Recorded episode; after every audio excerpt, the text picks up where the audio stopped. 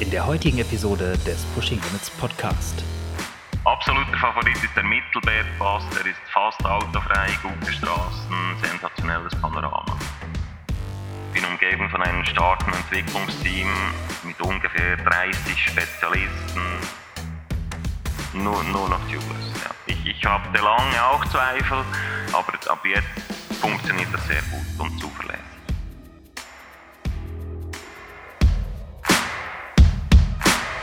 Ja, was geht ab? Herzlich willkommen zu einer neuen Folge des Pushing Limits Podcast und dieses Mal dreht sich alles um Laufräder, Speichen, Narben, alles, was so irgendwie mit dem Rad am Rad zu tun hat. Und dazu gesprochen habe ich mit Martin Waldhardt von DT Swiss.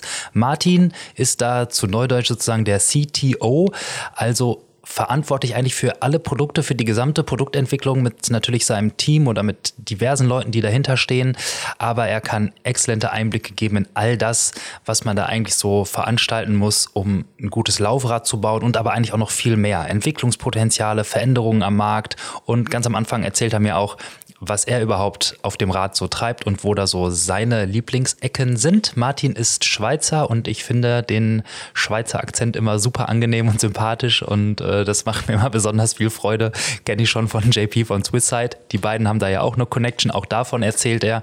Auf jeden Fall will ich jetzt mal nicht äh, zu viel vorwegnehmen und wir steigen einfach mal damit ein, dass Martin sich nämlich einfach mal selbst vorstellt. Deswegen sage ich hier nochmal Hi Martin.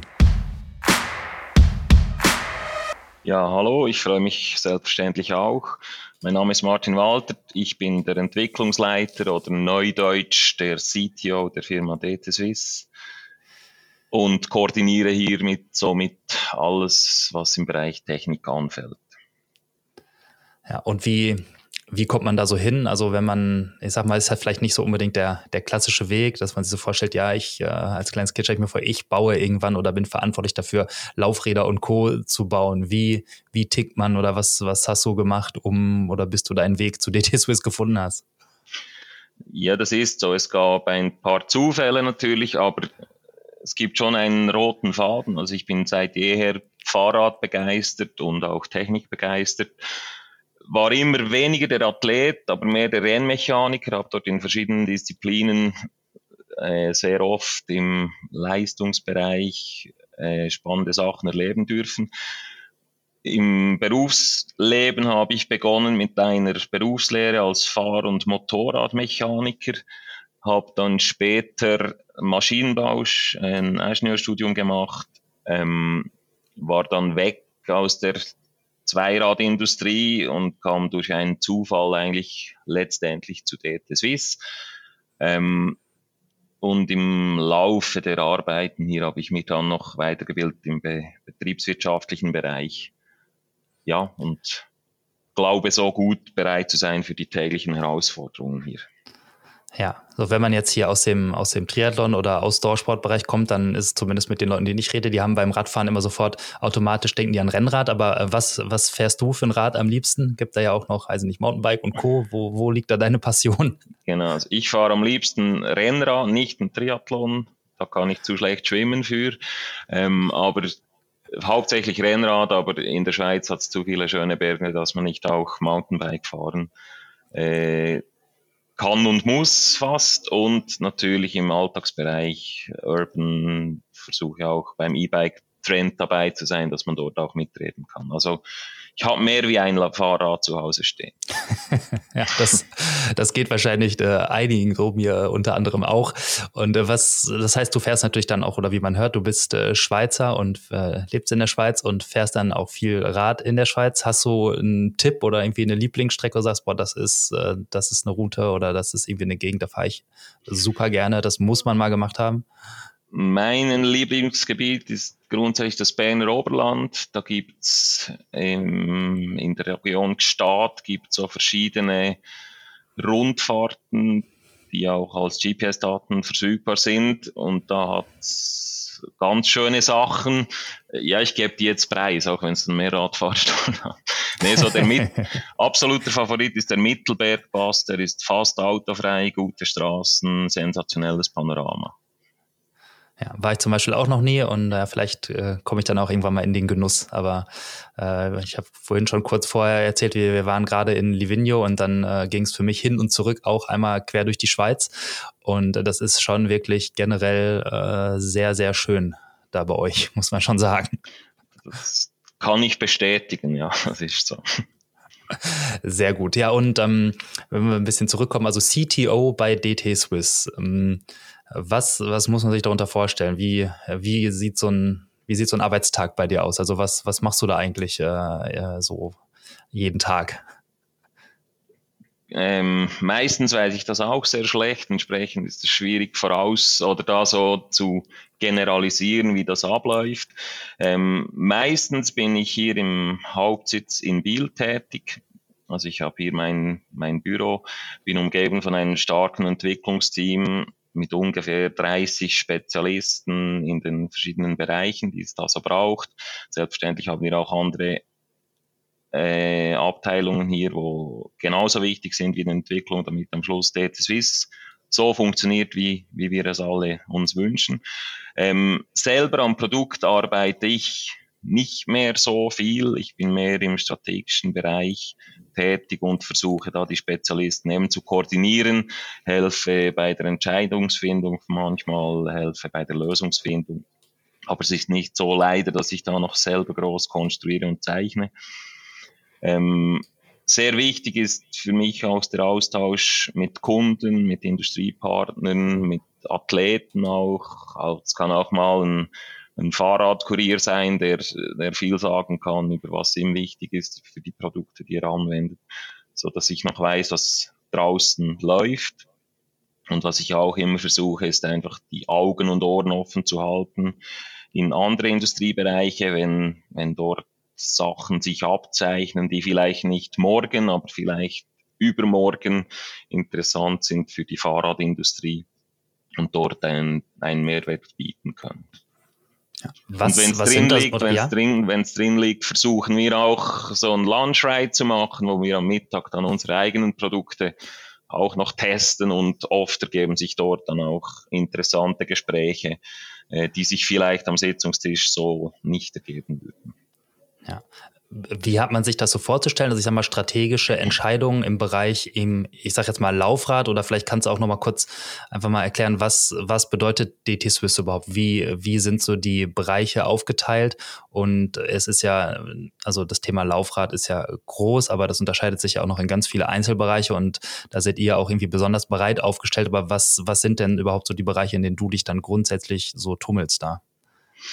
Also Hauptbereiche sind schon vom, vom, vom Markt eigentlich bis, bis zur Produktion, Service, das ist hier alles sehr durchlässig. Man spricht sehr viel abteilungsübergreifend, weil das eine das andere sehr stark beeinflusst und strategisch heißt jetzt nicht, dass wir da im Elfenbeinturm irgendwas ausbrüten, was nichts mehr mit der Realität zu tun hat. Da versuchen wir sehr eng eben mit dem mit dem Boden in Kontakt zu bleiben. Und das Schwierige ist einfach in dem dynamischen äh, Umfeld Fahrrad, wo eben ein Bereich ist Triathlon, ja, das ist schon dort tut sich sehr viel, aber es gibt zum Beispiel auch Bereiche, die sind komplett neu in den letzten paar Jahren aufgetaucht. Gravel ist sowas, E-Bike, äh, was sich auch sicher noch in den Kinderschuhen befindet. Und dort ist einfach die Schwierigkeit, dass wir in der Zukunft dann bereit sind, um diese Herausforderungen anzunehmen. Also dass man antizipiert, was da so kommt, ähm, dass man weiß, was kommen wird äh, oder kommen muss, weil sehr oft wissen es die Kunden auch noch nicht. Die wissen nur, sie wollen ein, in zwei Jahren ein Rad machen, das den Trends entspricht, aber was die Trends dann genau sind, das wissen oft wenige. Ja, und, und das ist, ist, ist ja. Und, und das ist dort das Spannende, eben, dass man ohne Kristallkugel trotzdem irgendwie weiß, was, was, was kommt und dass man dann bereit ist, dass man das auch umsetzen kann. Ja, was ist dann so der, der Punkt, sage ich mal, also äh, strategisch nehme ich jetzt mal an, ist dann auch so, dass man eben, wie du jetzt gerade schon sagtest, man hat irgendwie Augen und Ohren offen, man beobachtet den Markt, man sieht auch technische Entwicklung und irgendwann stelle ich mir jetzt so vor, gibt es da eine Liste, äh, auf der Dinge stehen, weiß ich nicht, für ein neues, sage ich mal, ähm, Rennrad, Laufrad und die Liste wird dann länger. Ab wann ist so der Punkt, wo man sagt, so jetzt ist das, das Potenzial oder die Themenliste lang genug, dass man sagt, jetzt machen wir daraus ein neues Laufrad oder ein neues, eine neue Gesamtkonstruktion oder wie auch immer? Genau, also wir versuchen nicht, dass die Liste möglichst lang ist, sondern wir versuchen, dass diese Liste eben dynamisch ist und äh, regelmäßig diskutiert wird. Das läuft dann eigentlich, äh, wir mal, sehr konventionell ab. Also da gibt's eben die, diese Liste, die voll ist mit Ideen, dann werden diese Ideen validiert. Wenn, wenn wir der Meinung sind, das ist wirtschaftlich und technisch interessant und umsetzbar und äh, da sehen wir Möglichkeiten, die Ziele zu erreichen, wird ein Projektauftrag ausgearbeitet, dann wird geplant, dann kommt Konzept, also wenn Konzept erarbeitet, dann die ganze Umsetzung bis am Schluss hoffentlich die Freigabe, äh, dann erfolgt, dann natürlich die ganze Marktnachbetreuung die da passiert. Also eigentlich läuft's und darum ist der äh, Austausch in der Abteilung und zwischen den Abteilungen auch sehr wichtig. Das läuft äh, durch diverse Hände und Bereiche und darum ist wichtig, dass die gut zusammenspielen. Bei euch ist dann ja auch noch, eine, sag ich mal, eine, ja, eine Besonderheit, ähm, dass ihr eigentlich ja alle Komponenten an so einem Laufrad auch selber herstellt. Und das ist ja wahrscheinlich, vielleicht ist das den wenigsten bewusst, aber dass auch wenn man kein direkte DT Swiss Laufrad vielleicht fährt, die Wahrscheinlichkeit relativ groß ist, dass irgendwelche Komponenten von euch äh, irgendwie da drin trotzdem vorhanden sind. Kannst du vielleicht mal auch kurz mal erklären, was vielleicht überhaupt da so die, die Spezialität oder der Unterschied bei euch zu vielleicht anderen Laufradherstellern auch ist? Genau, das ist korrekt. Also wir können wirklich Speichen, Nippeln, Narben, Felgen zu 100 Prozent selber herstellen, entwickeln, montieren, warten und das birgt natürlich enorme Vorteile, weil dadurch kann man wirklich das ganze System beeinflussen und ist nicht abhängig äh, auf irgendwelche Standardteile, die man da beziehen muss. Ähm, das bringt uns den großen Vorteil, dass wir uns zum Beispiel bei einem Aerolaufrad für den Rennradbereich nicht nur über die Felgenform Gedanken machen, sondern dass wir dort alle Komponenten mit einbeziehen und so im sehr engen Wettbewerb halt doch oft entscheidende Vorteile ähm, auf unserer Seite haben, weil eben wir dann bei der Speiche vielleicht auch noch was machen können, wo, was die anderen noch nicht können oder die NAB etwas äh, besser darauf ab, abstimmen. Also ein konkretes Beispiel ist vielleicht die, die ARC Laufradlinie. Ähm, dort ist zum Beispiel so, dass wir durch eine Minimierung des Nabengehäuses, die nur möglich war, weil wir den Speichenkopf entsprechend äh, angepasst haben, den, den, den Drag, wie sagt man auf Deutsch, den, den, das, das den. Luftwiderstand, ja. Ähm, ja, um fast ein Watt reduzieren konnten. Und das ist ein Watt, je nachdem, wen man fragt, ist das wenig oder viel. Aber die, die da drin sind, die wissen, dass, dass der Wettbewerb sehr eng ist und dass ein Watt dort sehr viel ist in dem Bereich. Ja, genau. Also das ist ja eben, wenn es darum geht, ähm, sage ich mal, die letzten Potenziale aus seinem Rad oder aus, aus dem Gesamtsetup-Rad, Laufrad, ETC-Fahrer rauszuholen, dann spielt das natürlich eine Rolle. Und ähm, weiß nicht, wie, wie würdest du es beschreiben, wenn du sagst, wenn wir jetzt mal bei, sage ich mal, beim Thema Rennrad oder auch bei, bei Aero-Laufrädern bleiben, was macht da was macht da halt so ein gutes Laufrad aus? Also, weil du sagtest ja gerade, ihr habt die Möglichkeit jetzt dadurch, dass ihr alles selber herstellt, so das komplette System letztendlich aufeinander abzustimmen. Wenn ihr eine bestimmte Speichenform braucht, dann baut ihr euch die oder eine bestimmte Nippel oder eine bestimmte Narbe. Ähm, was macht dann da so grundsätzlich erstmal das, das gute Laufrad da aus?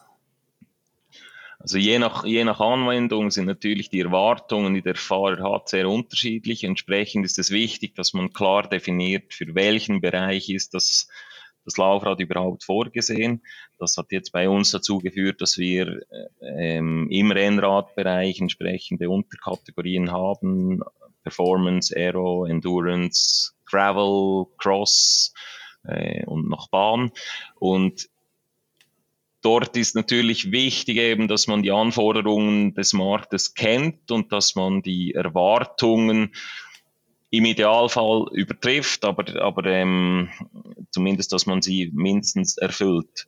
Das ist dort das Ziel. Und, und klar ist, ist äh, äh, eben bei, beim ARC ist die Aerodynamik, die herausragend sein muss, beim Endurance ist vielleicht die Compliance die, äh, und der Komfort, die entscheidend sind. Also das, das muss man je nach Anwendungsbereich unterscheiden. Und dann halt eben die Klaviatur nutzen, die man hat, um entsprechend ähm, diese Punkte zu beeinflussen. Aber ja, das gute Laufrad ist, ist immer die Frage, wo dann der Anwender den Schwerpunkt setzt. Der eine will es möglichst steif, der andere will es möglichst leicht. Ähm, die, die eierlegende Wollmilchsau, die gibt's nicht im Bereich Laufrad und darum eben haben wir sehr viel spezifische Laufräder. Ja, also sozusagen hat man im Optimalfall zu seinem äh, größeren äh, Fahrradfuhrpark auch noch einen äh, größeren Fuhrpark an Laufrädern, die man eventuell äh, immer tauschen kann, je nachdem, worauf man gerade Lust hat oder was man gerade vorhat. Ja. Genau, das ist natürlich sehr im Interesse von mir. Ja. Weil klar, wenn ich jetzt natürlich irgendwie ne, 20 Kilometer einen Pass hochfahren will, dann bringt mir vielleicht das 80 äh, mm Aerorad äh, relativ wenig, weil es vielleicht dann auch eine ganze Ecke schwerer ist als irgendwie ein Leichtbau, Leichtbaurad, äh, was mich dann vielleicht etwas einfacher den Hügel hochbringt. Genau, genau. Aber es gibt natürlich ja. für solche Anwendungen gibt schon Laufräder, die beides, die beides erlauben und, und zulassen. Das, es ist nicht so, dass man mit einem, mit einem, mit einem Aerorad nicht hochfahren kann oder mit einem mit einem PRC nicht runterfahren kann. Also das ist in keinem Fall so. Ja, das heißt also, so was das, was sage ich mal, Gewicht und Stabilität angeht, tut sich da auch noch eine Menge im Moment. Also, dass man, äh, obwohl man, sage ich mal, äh, Aero-Laufräder hat, äh, da auch, weiß ich nicht, durch Fertigungsprozesse oder durch, durch äh, neue Materialien ähm, auch mittlerweile so leicht werden kann, wie, wie es vor, weiß ich nicht, vor ein paar Jahren noch nicht möglich war? Oder wo, wo ist da sozusagen ähm, im Moment so der, der Hebel oder was, was, ja, was sind so die Dinge, die da im Moment noch passieren, die Potenziale, die da sind? Also tut sich in jedem Fall noch was, das wird, wird immer weitergehen, auch wenn man das Gefühl hat, das Rad ist erfunden. Ähm, Im Moment ein großes Thema eben ist sicher die Aerodynamik, nach wie vor noch, da hat es noch Luft.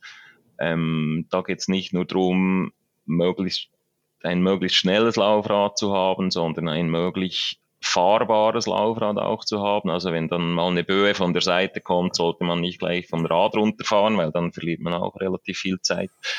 Ähm, Aerodynamik, wie gesagt, sicher eben auch Compliance, also das ganze Thema Komfort.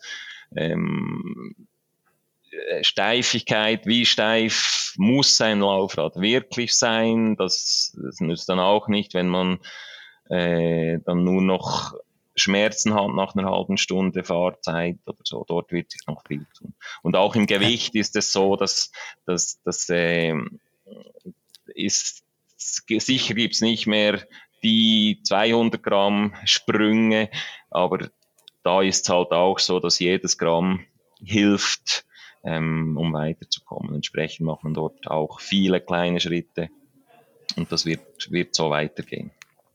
Ja, Thema Steifigkeit finde ich ja gerade mal ganz interessant, weil das ist sowas, das hätte ich jetzt bei, also klar, davon äh, kennt man das von Laufrädern, dass die äh, eventuell eben äh, sehr, also sehr steif sind oder dass man vielleicht dann besser auch Leistung auf dem Boden ähm, bringen kann. Aber ähm, es ist ja doch eher was, also wenn du jetzt auch von Komfort sprichst, zum Beispiel, das hatte ich jetzt noch gar nicht irgendwie auf dem Schirm, dass das Laufrad vielleicht auch an sich irgendwie ein Teil eines federndes, äh, eines federnden Systems irgendwie ist. Wie hat man sich das vorzustellen? Wie, wie trägt ein Laufrad zur, zum Komfort bei? Also wie, wie alle anderen Bauteile am Fahrrad auch, ist, ist, ist das Laufrad eine Feder. Und, und je nach Federeigenschaften beeinflusst das das Gesamtsystem. Jetzt ist natürlich richtig, was du sagst. Die meisten denken wahrscheinlich als erstes an den Reifen. Aber gerade im, im Rennradbereich, wo man sehr oder relativ hohe Luftdrücke noch fährt, ähm, kommen halt trotzdem äh, Vibrationen und Schläge durch auf, auf die Felge, aufs Speichengerüst, letztendlich sogar auf, auf die Narbenachse.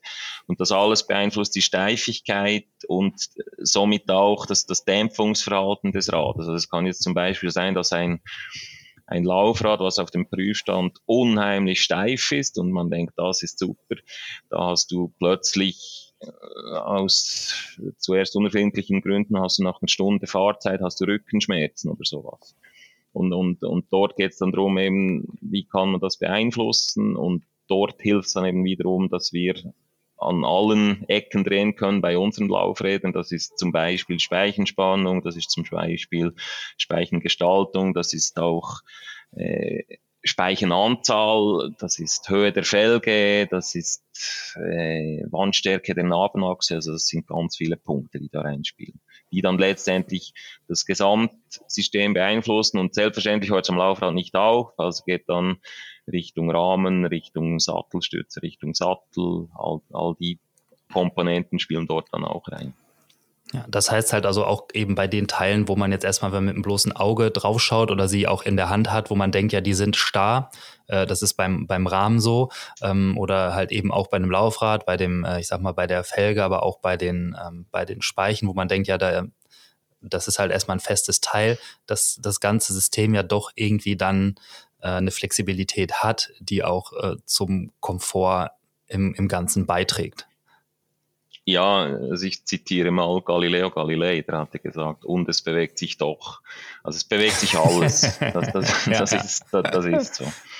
Ja, je nach Körpergewicht wahrscheinlich auch und Wucht, wie man das äh, Rad vielleicht von links nach rechts oder wie auch immer bewegt, wahrscheinlich mehr oder weniger.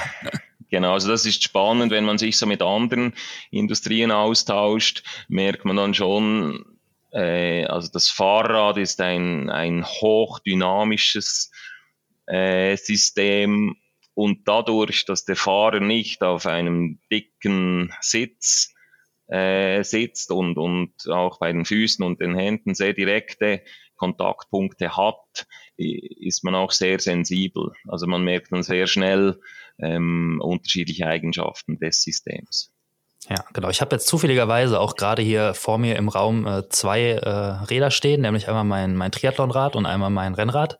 Ähm, die hat man natürlich immer als guter Radfahrer nah bei sich und äh, gut, gut gepflegt in der warmen Wohnung und nicht im Keller natürlich. Ja. Ähm, jetzt habe ich auf dem einen, auf dem Rennrad habe ich hier äh, ein E1800 Spline Laufräder drauf. Ähm, die die waren drauf sozusagen, sind aber, ähm, also sind DT Swiss Laufräder. Wo, wo sind die so, kannst du oder kannst du das so ad hoc sagen, wo die so auf der Komfortskala einzuordnen sind? Also das E steht für, für Endurance, also mehr für längere Ausfahrten und dort entsprechend ist der, der Komfort sicher wichtig. Ist auch wichtig, dass, dass, äh, dass eine hohe Laufleistung, das heißt viele Kilometer gemacht werden können.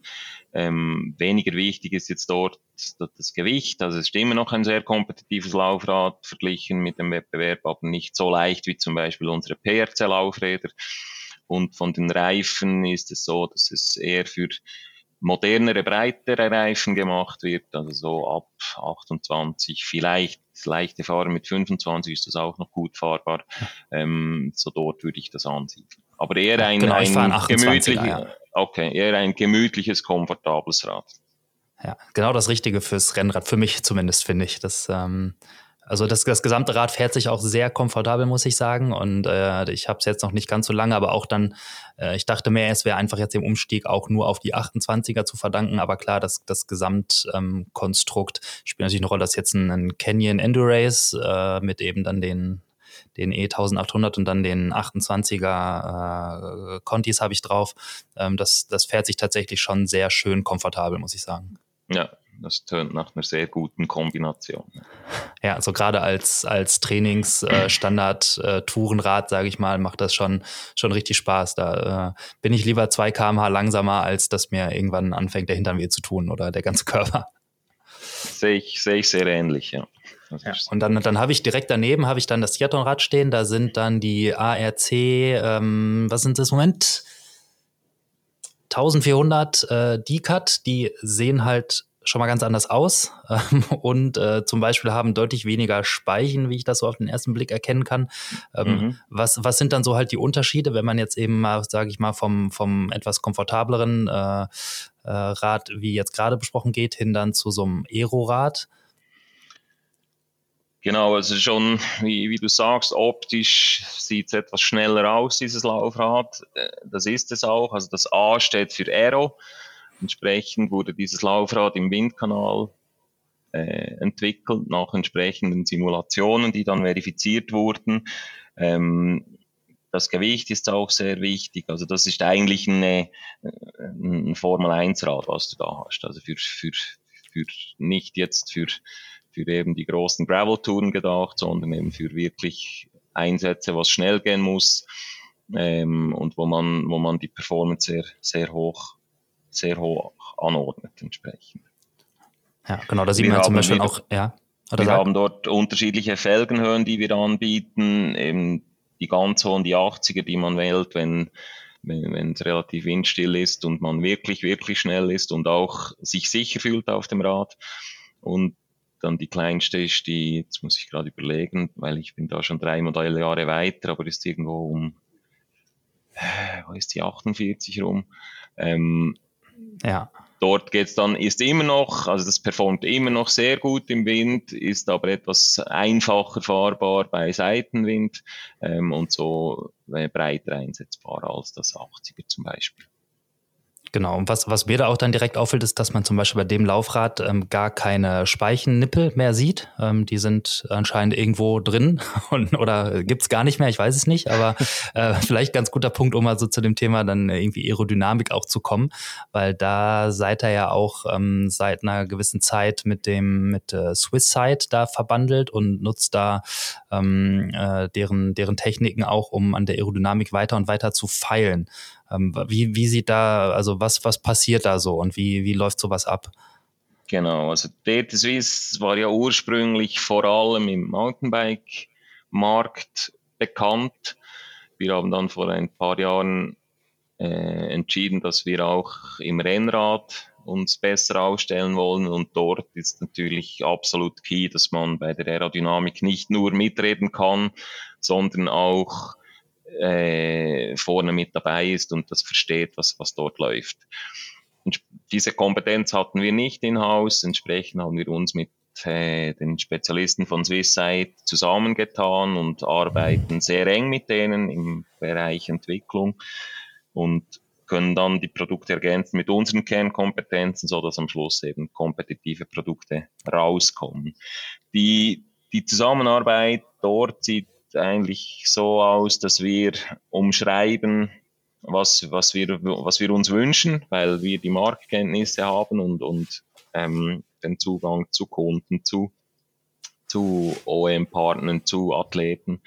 Und dann wird, ähm, wird mal ganz viel simuliert. Also da laufen Hochleistungsrechner nächtelang, wo verschiedenste Varianten ähm, miteinander vergleichen werden. Ich erkläre es immer als Blackbox, weil das ist sehr kompliziert dort zu erklären, was dort alles genau passiert. Dann am Schluss kommen ein paar Vorschläge raus, die werden dann überprüft, macht es auch Sinn, was, was, was da gezeigt wird. Also da trauen wir nicht einfach blind dem Computer und machen dann das, was der uns vorgibt.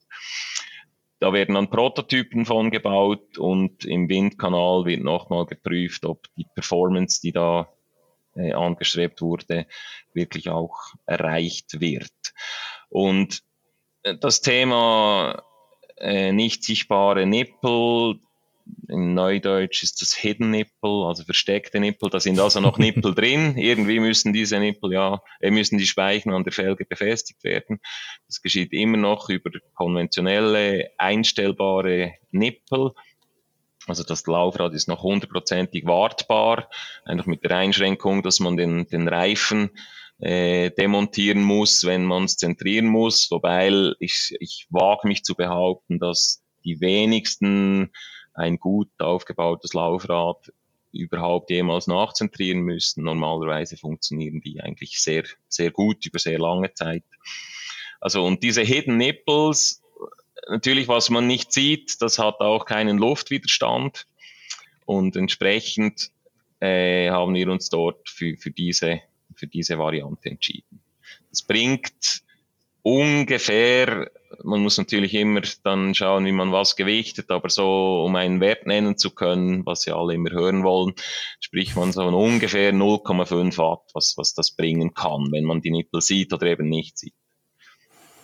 Ja, das addiert sich dann halt irgendwie mit, mit anderen Faktoren sicherlich dann, äh, dann irgendwie hoch. Ne? Auch, auch was man da sieht, ist, dass die Laufräder dann ja im Moment im Aerodynamikbereich gerne breiter und breiter werden.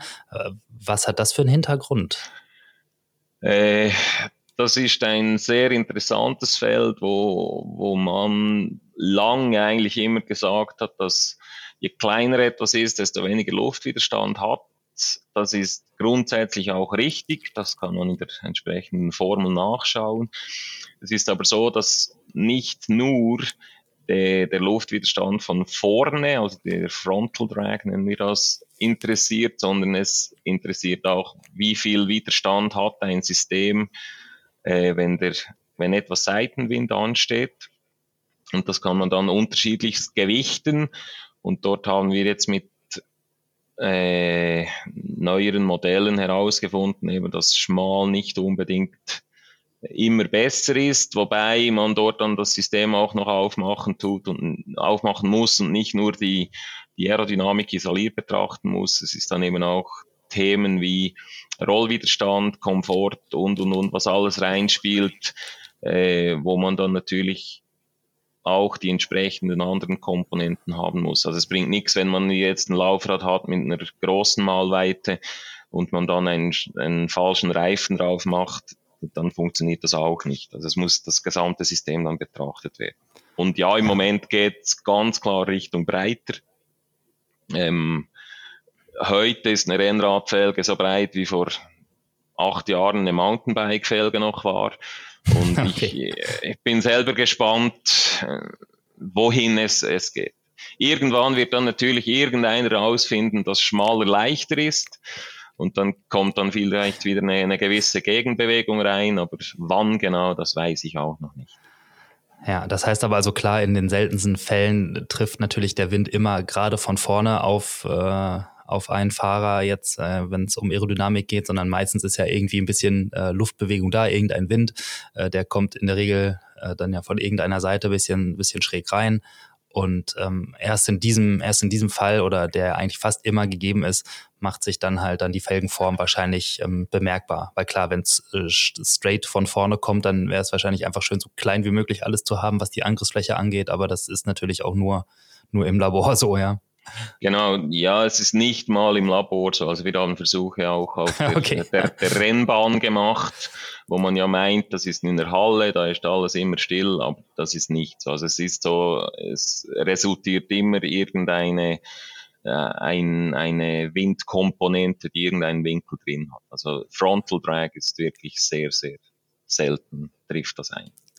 Ja, ja, ja. Ja, und dann ist ja eben noch das, das Thema, dass die, äh, sagen wir, die eigentlichen Reifen ja auch äh, breiter und breiter werden. Das ist äh, keine Ahnung, wer da zuerst angefangen hat? Also sind erst die Laufräder breiter geworden und dann die Reifen oder umgekehrt? Oder ist es äh, irgendwie eine gemeinschaftliche äh, Anstrengung oder äh, Innovation geworden? Ähm, aber die, ich sag mal, der, das Zusammenspiel zwischen Reifen und Laufrad spielt ja auch irgendwie eine große Rolle. Jetzt, man, man, es gibt ja auch ein paar Hersteller, die sozusagen beides irgendwie auch versuchen herzustellen, zusammenzukriegen und das, ähm, das Laufrad versuchen perfekt auf den Reifen abzustimmen, sodass da auch keine, keine Kanten oder so entstehen. Ähm, wie wie, ist da so das, ähm, sag ich mal, das Vorgehen? Wie kann man das irgendwie berücksichtigen, dass man auch mit möglichst, äh, entweder möglichst vielen Reifen schnell ist oder dass man sagt, ja, mit diesen Reifen funktioniert unser Laufrad besonders gut? Genau, also da nebst dem Performance-Aspekt ist dort das Sicherheitsthema noch sehr wichtig. Entsprechend ist diese Schnittstelle Felgen, Reifen, äh, Kontaktpunkte, die ist, die ist klar reguliert. Also da gibt es gewisse Parameter, wo man äh, nichts dran verändern sollte. Äh, und es ist auch besser, wenn man das nicht macht, weil am wichtigsten ist ja, dass jeder möglichst gesund auch vom Rand wieder runtersteigt und nicht, weil er den falschen Reifen auf die falsche Felge montiert, plötzlich ein, ein, ein Problem hat und, und, und, und stürzt. Also eben, da, dort gibt es gewisse Einschränkungen von, von der Normierung her diese Normierung wird äh, von verschiedenen Industrieplayern jeweils aktualisiert. Da gab es in jüngster Vergangenheit das Problem, dass die Normierung zu langsam war, um dieser Dynamik hinterher zu hinken. Ähm, also wir haben dort sehr viel Effort reingemacht, um jetzt eben zum Beispiel Road Tubeless auch so zu definieren, dass wir wissen, okay, unsere Felgen funktionieren am Schluss sicher für unsere Konsumenten. Ähm, also zum einen ist das, das mal ein wichtiger Punkt. Wer das da zuerst war mit, mit, ob der Reifen oder die Felgen breiter waren und die anderen dann mitgezogen haben, das ist ja so etwa wie die Huhn-Diskussion, also das weiß ich auch nicht. Ähm, Fakt ist, dass es da, da gibt's Austausch. Also wir sind da mit verschiedenen Reifenherstellern in Kontakt und da spricht man sich ab. Natürlich ist es auch so, dass wir die gemeinsamen Kunden haben, also Fahrradhersteller, die Reifen vom, von einem Reifenlieferant haben und Felgen von einem äh, Laufradlieferant. Äh, da entstehen dann zum Teil auch Dreiecksbeziehungen, wo, wo man sich austauscht und dass man eben dann sicherstellt, dass am Schluss das Gesamtsystem möglichst so ähm, funktioniert, wie, wie sich das der Fahrrad PM vorgestellt hat. Und, und so entstehen eigentlich diese, diese Sachen. Aber es gibt dann natürlich im kompetitiven Bereich sehr viele Themen, wo dann nicht drüber gesprochen wird, also wo wir versuchen, ähm, einen Mehrwert zu generieren mit unseren Produkten äh, und, und, und andere machen das genau gleich. Ja, und das heißt, da gibt es dann auch irgendwie Bestreben, keine Ahnung, oder besondere Abstimmung mit ähm, mit Reifenherstellern zu gucken, dass, weiß ich nicht, zum Beispiel auch der Übergang zwischen, äh, zwischen Felge und Reifen irgendwie, keine Ahnung, aerodynamisch äh, passt, also dass da auch nichts, äh, keine, keine Abrisskanten um, ungewollt entstehen oder das irgendwie nicht so richtig zusammenpasst, weil auch ein Reifen hat ja irgendwie äh, teilweise eine unterschiedliche Form. Ähm, wenn man jetzt sozusagen aufs, äh, aufs Profil des Reifens schaut, auch wenn er jetzt irgendwie gefüllt ist, ähm, zumindest macht das den Eindruck, und das hat sicherlich auch dann irgendwie einen Effekt auf, auf Aerodynamik. Genau, also der Reifen, der ist sehr entscheidend für, für die Aero-Performance. Ich sag mal, wenn wir einen Stollenreifen auf unser ARC-Laufrad machen, dann verschlechtert sich die Gesamtperformance merklich. Ähm, interessant dabei ist, dass nicht alles, was schnell ausschaut, ist auch schnell. Also vielleicht ein Tipp für alle, die einen profillosen Reifen montiert haben und das Gefühl haben, das muss doch einfach das Schnellste sein, weil da eben keine Verwirbelungen entstehen oder so. Das stimmt nicht. Also ein, ein Profil ist nicht immer schlecht aerodynamisch gesehen zum Beispiel. Ja, den Tipp habe ich auch schon von JP von Swisside bekommen. Der sagte, ja, das ist tatsächlich ein Slick, auch wenn er schnell aussieht, ist aerodynamisch nicht der schnellste Reifen, sondern man braucht irgendwie genau. diese leichten, diese leichten, äh, dieses leichte Profil äh, vom, was jetzt ja auch mittlerweile ähm, in einigen Reifen drin ist, die, so wie mir gesagt wurde, zumindest ja überhaupt keine äh, Funktion großartig beim Grip oder sowas haben, wo man jetzt vielleicht denkt, oh ja, ich brauche einen Reifen mit Profil, weil der, weil der dann weiß ich nicht bei einer nassen Fahrbahn vielleicht besser funktioniert, aber die, so wie mir gesagt wurde, vielleicht kannst du es uns ja auch, äh, kannst du da noch was zu sagen, aber dass dieses Profil, was wir auf diesen Rennradreifen haben, dieses, ich sag mal, homöopathisch dosierte Profil, eigentlich tatsächlich äh, Optiksache war lange und sich dann aber rausgestellt hat, dass es tatsächlich äh, förderlich für die Aerodynamik ist. Genau, das ist, also da hat es viele noch so Halbwahrheiten, die darum erzählt werden. Wir versuchen da jetzt Fakten zu schaffen, dass wir eben das Gesamtsystem entsprechend kennenlernen. Entsprechend müssen wir auch wissen, was ist wichtig bei einem Reifen. Und da findet man dann genau solche Sachen raus. Eben ein Schlick, Slick ist nicht das, das schnellste und ein anderer Reifen, wo man das Gefühl hat, hm, das, das, das muss doch stören. Da merkt man dann, dass das, dass das eben nicht so ist. Leider kann ich keine oder will keine Reifenempfehlungen rausgeben, weil natürlich ist das äh, immer abhängig vom Gesamtsystem und äh, da wir selber keine Reifen herstellen, habe ich auch kein Interesse, da irgendjemanden einen Vorteil zu, zu schaffen. Aber es gibt sehr gute Publikationen, auch in der Fachpresse, wo man sieht, eben, dass es Unterschiede, Unterschiede gibt von, von der Genau, Reifen. genau. Genau, da gibt es auch viele Tests und äh, von Rollwiderstand über Aerodynamik und auch Kombination Laufradreifen äh, gibt es ja irgendwie alles mittlerweile wie, äh, wie Sand am Meer ist übertrieben, aber zur, zur Genüge zu sehen. Und mittlerweile wird es ja auch immer regelmäßiger und häufiger äh, wiederholt und wenn neue Modelle rauskommen, sofort getestet bis hin zu äh, den äh, äh, den Innenschläuchen und so weiter, alles, was ja irgendwie auch da noch einen Einfluss haben kann. Aber du hast gerade schon gesagt, ihr seid nicht äh, Hersteller von äh, Reifen. Gab es oder gab es oder gibt es die Überlegung, sage ich mal jetzt so strategisch, ob es eventuell eine gute Sache sein könnte, auch mal selber einen Reifen herzustellen? Die gab es und gibt es immer wieder, aber es hat äh, im Moment sicher keine Priorität, weil das ist ein, ein Riesenfeld und wenn wenn wir sowas machen würden, hätten wir wie bei allen anderen den Anspruch, dass, dass es wirklich einen Mehrwert bieten muss und nicht einfach nur auf den Standardreifen DT Swiss draufzuschreiben. Ähm, und entsprechend, nein, gibt es, gibt es, ist es nicht das Ziel, eine eigene Reifenlinie zu bringen. Aber die Zusammenarbeit mit Reifenherstellern ist sehr, sehr wichtig, weil eben für, für das Fahr- oder für die Fahrperformance das entscheidend ist, dass das gut zusammen funktioniert. Ja, definitiv. Ähm, du hast ja vorhin gesagt, dass auch da neue, ähm, sage ich mal, Technologien oder Standards irgendwie in den Markt kommen. Ich tippe ja mal, dass jetzt eine ganz große in den letzten Jahren eben das Thema Tubeless ist. Du hast es auch schon kurz, äh, schon kurz erwähnt. Wie, wie muss man sich das vorstellen? Wie verändert sich ein Laufrad oder wie, wie verändert sowas, ähm, sag ich mal, die, die Konstruktion äh, von einem Laufrad? Was sind da auch eventuell Herausforderungen, sowas dann ans, äh, ja, möglichst kompatibel ans Laufen zu bringen? Also beim, beim Tubeless ist sehr wichtig äh, die Passung zum Reifen, so dass der Reifen zum einen noch montiert werden kann, zum anderen aber auch äh, gut aufgepumpt werden kann und als drittes aber auch noch sicher hält auf der Felge. Also die, die Gestaltung des Felgenbettes ist dort sehr, sehr wichtig, dass das äh, sauber funktioniert. Ähm, bloß von, von der, der Dimensionierung der Felge her ist spannend, weil tendenziell die Reifendrücke runtergehen, die gefahren werden und das natürlich auch die, die Auslegung der Felge beeinflussen kann. Das ist so das Tubeless-Thema. Und natürlich müssen die Löcher, also die Speichenlöcher im Felgenbett zugemacht werden, damit das auch dort luftdicht äh, abgeschlossen ist. Ja, ja, ich weiß, ich hatte vor, keine Ahnung, ist ja schon vier, fünf Jahre her, hatte ich, glaube ich, ein, ein, ein Rad und da war dann auch ähm, Tubeless-Reifen äh, und ein Tubeless-Felge drauf. Wahrscheinlich so eine mit äh, noch relativ frühes Modell und dann, das war äh, super gut, bis dann zu dem Moment, wo ich dann mal den ersten Platten hatte, der sich nicht durch die Dichtmilch wieder verschlossen hat. Und dann weiß ich noch, wie ich mir echt einen abgebrochen habe und ich habe verflixt nochmal diesen Reifen nicht vom Laufrad runterbekommen, weil er, weil er so gut passte, sag ich mal, dass es, äh, dass ich echt äh, keine Chance hatte, einen Schlauch reinzuziehen, weil ich es einfach ohne Werk, also nicht mal mit Reifenhebern, keine Chance hatte, diesen Reifen darunter zu bekommen.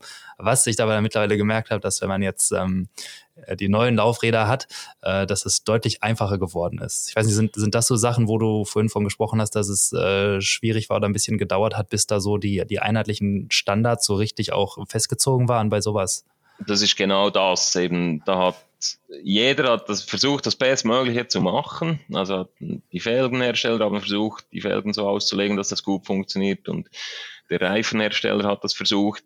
Das Problem ist, dass nicht alle die gleichen Ansätze gewählt haben und das hat dann genau zu dieser Situation geführt. Also der, da freust du dich vielleicht bei einmal, dass der Reifen äh, einfach montierbar ist, dafür springt er dir ab und das nächste Mal eben, wenn du draußen unterwegs bist und meistens ist es ja dann so, dass man noch in ungünstigen Situationen so einen Platten hat, schon lange zu Hause ja, sein möchte. Meistens oder, im Regen. Und, ja. Genau, im Regen oder im Schnee eiskalte Finger hat und dann ist das dann natürlich der Frust. Und drum, äh, ähm, auch wenn Normen nicht immer als super attraktiv angeschaut werden, ist es eben trotzdem sehr wichtig, dass, dass, dass sag mal, das Wichtigste vorgegeben ist, dass das System sicher funktioniert.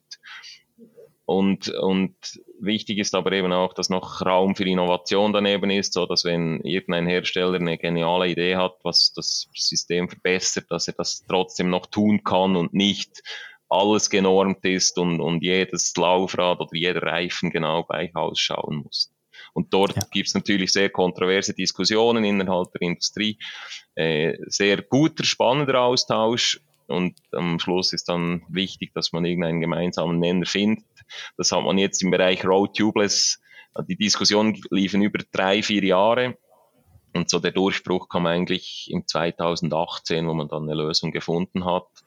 Bis das jetzt durch die ganze Mühle gegangen ist und dann auch wirklich aus, als ISO-Standard äh, dokumentiert wird, dauert es noch, aber so die wesentlichen Hersteller, die haben die Informationen und halten sich auch dran, was eben darin endet, dass du am Schluss nicht mehr gefrustet sein wirst bei deinen nächsten Platten, wenn du das, das äh, den Reifen wechseln musst. Dann müsste das ja. eigentlich ringer gehen als auch schon.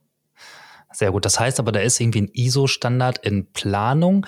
Da stellt sich mir dann die Frage, ist es dann so, dass ähm, das dann auch zur Pflicht wird, den zu erfüllen? Oder also, dass man sonst, weiß ich nicht, sage ich mal, in Europa gibt's ja dann äh, gerne mal oder auch weltweit teilweise, aber äh, hauptsächlich in Europa so Normen, was Qualität angeht, die irgendwie erfüllt werden müssen. Ist es dann so, dass man auch ein Laufrad erst ab einem bestimmten äh, Standardlevel verkaufen darf? Wie, wie, wie, wie kann man sich das vorstellen?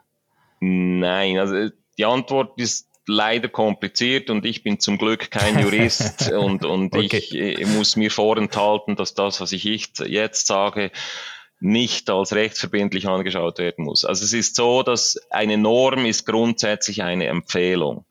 Und dann, es gibt einzelne Länder, wo eine Norm Gesetz ist, aber das ist nicht überall so. Aber als Hersteller tut man sich gut daran, sich an die Norm zu halten, weil wenn man ein Problem hat im Feld und es zu einer Verhandlung kommt und der Richter dann die Frage stellt, ja, welche Standards halten Sie ein? Und man dort sagen kann, wir erfüllen Standard X, Y und Z und darum sind wir auf der, der Meinung, dass, dass wir unsere Pflicht erfüllen, dann hat man sehr gute Karten. Wenn man dann dort erklären muss, warum man abweicht von dem Standard, dann ist das möglich. Es ist aber entsprechend aufwendiger und Drum, wenn es ein guter Standard ist, dann dann also eine gute Norm, dann empfiehlt es sich eigentlich, die zu befolgen. Wenn es aber ein Standard ist, der einfach wirklich veraltet ist oder so, kann es gut aus sein als Hersteller, dass es Sinn macht, äh, von dem abzuweichen und entsprechend sich dann einsetzt, dass dieser Standard angepasst wird. Ja, es ist ja so ein bisschen auch so, ich sag mal, ein zweischneidiges Schwert, weil ähm, auf der einen Seite schränkt es vielleicht oder kann es einschränken, auf der anderen Seite ist es natürlich auch so, dass ähm, man sich dann vielleicht der ein oder andere über ein super günstiges Laufrad, was irgendwie noch Aero ist oder sein soll, freut. Ähm, aber auf der anderen Seite ist es ja, ich sag mal, ähnlich wie bei einer, bei einer guten Sonnenbrille, die ja auch irgendwie ähm, äh, gewisse Standards erfüllen sollte, was Splitterfestigkeit im Falle eines Sturzes oder Kollision und sonst was ist, ist es ja auch, also meine absolute Horrorvorstellung. Ich stelle mir vor, ich bin mit, keine Ahnung, 60, 70 kmh die Abfahrt runter unterwegs, äh, fahre über ein kleines Schlagloch und es, äh, das, das Laufrad zerlegt sich, ja. Das, oder generell einfach, wenn man schon unterwegs ist und äh, dann stellt sich vielleicht raus, ja, das war halt irgendwie äh, irgendein günstiges Ding irgendwo, keine Ahnung, äh, non nicht mal gelabelt oder sonst was. Mhm. Und das sind ja auch so Sachen, die man im, beim normalen Fahren wahrscheinlich gar nicht auf dem Schirm hat, weil äh, passiert wahrscheinlich äußerst selten. Aber wenn es passiert, dann äh, ist es richtig scheiße. Das, das ist so. Also es, es kann lebensgefährlich sein und das will natürlich kein Hersteller und niemand. Und wir als DT Swiss sind einfach sehr bestrebt, dass nebst der technischen Performance, äh, dass man auch sichere und rechtssichere Produkte hat. Also das, das sind auch sehr wichtige Aspekte. Nicht nur, dass das das schnellste, beste, schönste ist, sondern eben es muss, es muss auch sicher sein. Das, das ist, ja. steht überall und sehr weit oben in unseren Pflichtenheften. Ja, weil da erinnere ich mich noch an, an das Tour de France Teamzeitfahren. Ich weiß nicht, letztes Jahr oder vorletztes Jahr war. Ähm, klar, das ist dann nochmal anders. Da wird dann auch materialtechnisch mit Prototypen teilweise gefahren und ans Limit gegangen. Aber wo dann, ich glaube, es war sogar Team Sky. Ich, ich meine, das ja. war die Tour de France, wo dann halt diese Three Spokes, die da gefahren sind, direkt bei, äh, bei zwei Fahrern innerhalb von, keine Ahnung, äh, drei Sekunden dann sich da zerteilt haben und die sich dann da richtig lang gemacht haben. Genau, die, dieser Zwischenfall äh, war eine Aneinanderreihung ungünstiger ähm, Gegebenheiten. aber ja, es kann sehr schnell sehr umgehen, das, das ist so. Ja, da wird auf jeden Fall einem sofort bewusst, wie äh, wichtig es ist, dass man halt da auch was unterm Hintern hat, äh, was äh, eben einem gewissen Qualitätsstandard äh, genügt. Zumindest bei mir ist es so. Und dann, dass ich denke, ja, das hätte ich äh, gerne, dass mir das nicht passiert. Das, das ist so und darum eben wir bei Data Swiss, äh, für uns ist ganz klar Qualität wichtiger wie, wie, wie, wie Preis oder, oder, oder, ja. oder Gewinnmaximierung. So. Gibt es da irgendwie was, wo man als, äh, als Kunde irgendwie drauf achten kann, ähm, dass man, weiß ich nicht, äh, gibt ja, gibt es da irgendwelche äh, äh, Labels, Standards, die irgendwo hinterlegt sein können, wo man sagen kann, ja, dann da weiß ich zumindest, das kommt aus einer vernünftigen Quelle und äh, genügt irgendwie zumindest einem Mindeststandard an Sicherheit oder so? Also grundsätzlich äh, müssen die, die Komponenten ISO-konform sein oder, oder sollten sein. Ähm, das, diese Information findet man nicht leicht überall, was sicher key ist. Also wenn man auf Alibaba oder wo auch immer eine Carbon-Felge für für, für 80 Dollar findet, dann, dann wahrscheinlich, dass dort die Qualitätskontrolle nicht die beste ist. Äh, dort bin ich dann immer der Meinung, wenn man dort den gesunden Menschenverstand etwas walten lässt und nicht den Giergedanken zu oben hat, dann ist man selber auch ein sehr guter Filter. Und man kann sich ja auch immer überlegen, gut, ich, ich donner irgendwo mit 80, 90 oder 100 einen Berg runter ähm, und wenn man sich dort überlegt, ob man das tun will auf Komponenten, in die man nicht vertrauen kann, ja, da hat man, glaube ich, schnell eine Entscheidung gefällt, ob einem was wichtig ist oder nicht. Ja, da in meinem Fall würde ich da lieber auf das Aero-Laufrad verzichten, anstatt mir irgendwo ein, ein, so ein Billigding drauf zu packen und äh, zu denken, ja, sieht gut aus, ist vielleicht auch ein bisschen aerodynamischer, aber kann vielleicht äh, jederzeit auseinanderbrechen. Ich meine, das geht ja weiter mit, weiß ich nicht, ne, na, also günstig äh, irgendwie aus Fernost äh, gekauften, weiß ich nicht, Lenkern oder sowas auch schon gesehen, genau. wie einem dann der Lenker wegbricht, der Carbonlenker auch, auch alles, äh, also Katastrophe. Aber na, wollen wir, also machen wir dahinter einen, einen Strich. Das heißt, euch ist das Thema wichtig und da seid ihr ja auch sicherlich eine, eine der Marken, die da mit, mit Qualität auf jeden Fall ja, überzeugt und ist auch gut so. Und äh, vielleicht generell um das Thema so zu Tubeless. Ähm, was ist deine Präferenz? Tubeless, wie siehst du das generell? Fährst du Tubeless oder mit Schlauch? Nur oder noch wie sind tubeless. deine Gedanken dazu? Nur noch Tubeless? Nur, nur noch Tubeless, ja. Ich, ich hatte lange auch Zweifel. Ähm, und eben lange hat es auch nicht funktioniert, das, was du ausgeführt hast. Vielleicht hat es funktioniert, aber wenn man Platten hatten, musste dann mal irgendjemanden anrufen, der einen abholt. Das mag ich eigentlich nicht so. Aber ab jetzt funktioniert das sehr gut und zuverlässig. Ja, wie, was machst du im Pannenfall dann in, in diesem Fall? Also ich, ich versuche mal, dass, dass ich möglichst keine Pannen habe, indem ich sicherstelle, dass ich äh, das Material vor der Fahrt prüfe. Das funktioniert schon mal sehr gut. Ähm, und im Pannenfall, wenn die Milch dann nicht hilft, habe ich einen Ersatzschlauch dabei.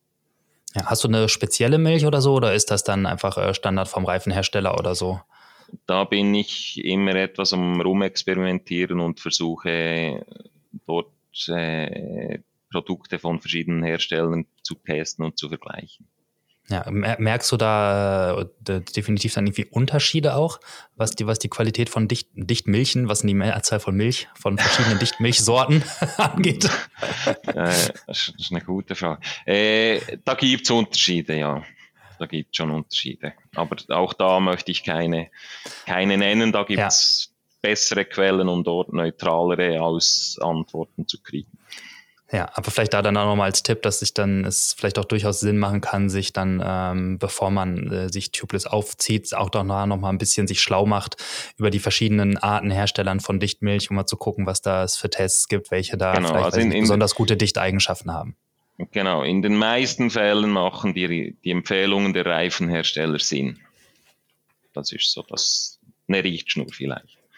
Ja. Also auch, auch wenn sie selber dich mich herstellen, meinst du, oder? Ja, genau, genau. Nee, okay. das, das, ist ja auch in deren Interesse, dass das System ja. funktioniert, weil zum Glück ist ja heute transparent, also wenn jemand ein schlechtes Produkt auf den Markt bringt, dann weiß man das relativ schnell.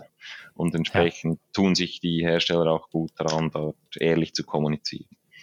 Ja, das ist ja dann eine der schönen Dinge des, des Internets, auch wenn ansonsten schnell und viel irgendwie gepöbelt wird heutzutage. Aber ähm, auf der anderen Seite ermöglicht es ja auch, dass ähm, Produktqualität relativ transparent äh, zugänglich ist für eigentlich jeden heutzutage und man sich genau. sehr gut auch schlau machen kann zu Produkten auch äh, und da dann seine Kaufentscheidungen auf der Basis irgendwie treffen kann oder zum Teil zumindest.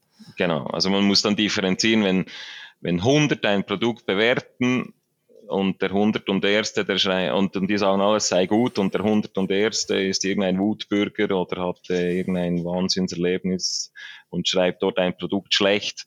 Auch dort muss man dann gesunden Menschenverstand walten lassen, ob man jetzt diesem einen oder den anderen 100 glauben will. Das ist natürlich auch ja, äh, klar. Ne, und man ist mit Kritik ja auch immer schneller bei der Stelle, als äh, wenn, also die, ich sag mal, die, die große schweigende, zustimmende Menge, die kriegt man halt auch selten dann mit. Ja. Genau, das ist so. Und von daher, aber schön, dass man überhaupt die Möglichkeit hat, da auch und da auch ja die, ähm, ich sag mal, von den Leuten, die es dann testen, auch die Möglichkeit gibt, diese Informationen äh, der, der großen, weiten Welt zur Verfügung zu stellen in, in dem mhm. Maße. Mhm. Das ist so. Ja. Aber die äh, zweite große große Erneuerung ist es nicht, aber Änderung, die zumindest auch beim, beim Rennretter stattgefunden hat, ist der Trend hin zu Scheibenbremsen.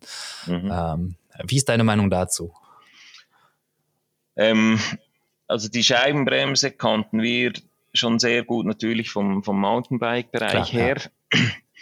Und äh, also auch da bin ich selber überzeugt davon, dass sich das durchsetzen wird, weil es einfach die, die Sicherheit erhöht letztendlich. Also das, das Gesamtsystem wird sicherer und, und, und wird, wird, wird besser. Da ich selber vom Bereich Motorrad komme, habe ich natürlich auch keine Mühe von der Optik her. Also mir gefällt es eigentlich. Ich hätte, ich hätte gerne eine Doppelscheibe vorne, wenn, wenn das irgendwie mal jemand Wenn man in der Schweiz fährt, ist das wahrscheinlich ein Thema, ja.